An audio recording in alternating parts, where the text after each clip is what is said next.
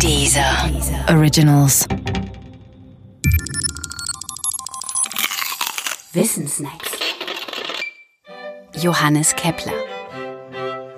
Es muss eine famose Zeit und ein guter Ort gewesen sein für Künstler und Wissenschaftler, als Johannes Kepler im Jahr 1600 eine Stellung am Hofe von Rudolf II., genannt der deutsche Hermes in Prag annahm.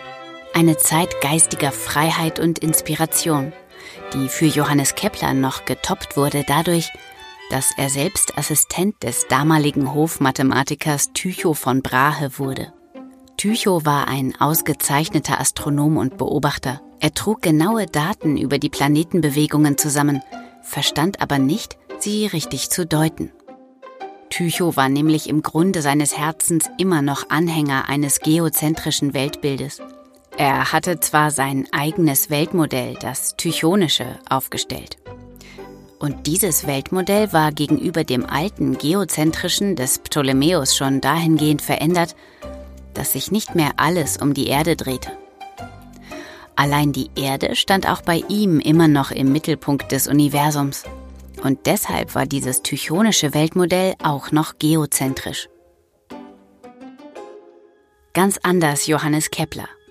Kepler war Kopernikus-Anhänger und Kepler konnte schlecht sehen, was ihn nicht gerade zum Astronomen bestimmte.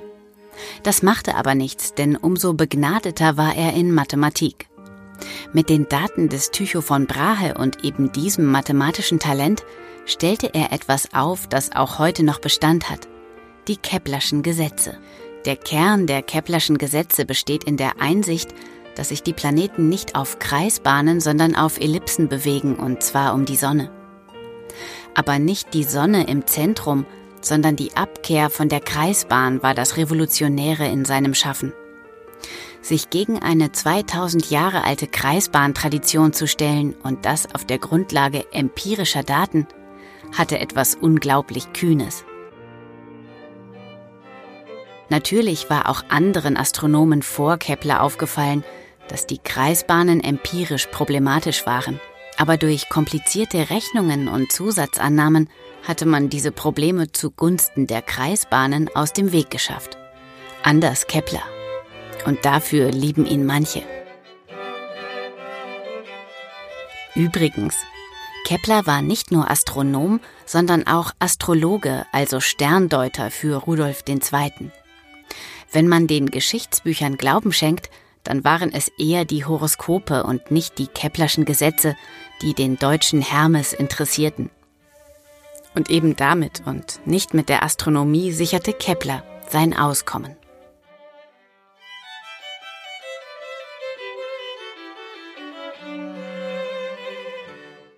Der Podcast gefällt dir? Höre weitere dieser Originals, Podcasts, Musik und Hörbücher kostenlos auf www.dieser.com.